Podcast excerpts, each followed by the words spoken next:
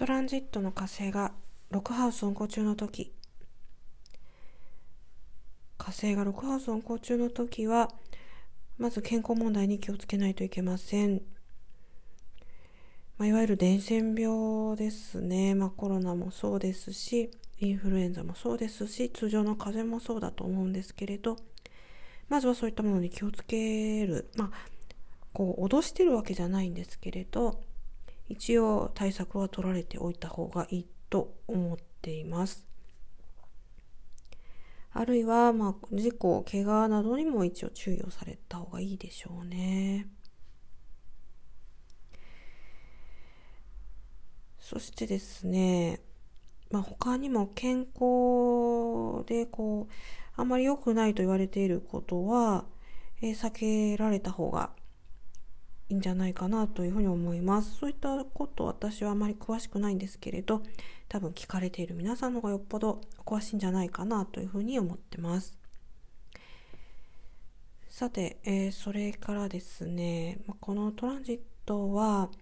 まあ、いわゆるこう仕事の、まあ、職場ですね。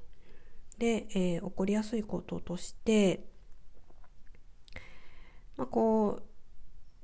人のためにね、こうエネルギーを、えー、使った方がいいなんていうふうによく言う先生術師もいますけれど、でもロックハウスに火星が入っていますから、やっぱり自分のこうためにというか、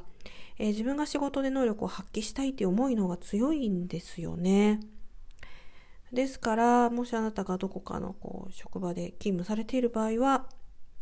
まあ、そういった思いと周囲との摩擦が起きやすくなりますし、あるいはあなたが人を雇う立場だったとした場合はですね、逆にそういう思いと周りの従業員たちとの間で、ま、トラブルというか意見の相違が起こりやすいと思っています。この辺はちょっと微調整をしていかれた方がいいと思いますよね。それからですね、ま仕事をもう一つ言いますと、すごくこう、ハードにこう、仕事をね、こう熱心に働くっていう風な、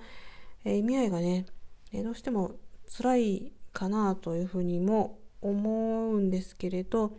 え今日一生懸命ね、ちょっと辛くても働くことによって、未来がね、え喜びに変わるっていうような信念もね、同時にお持ちのようですので、あんまりあの気に病むことなくね、えー、プライドを持って、えー、一生懸命働くっていうことがなんかこう道が開けるような、えー、感じにもなっているようですので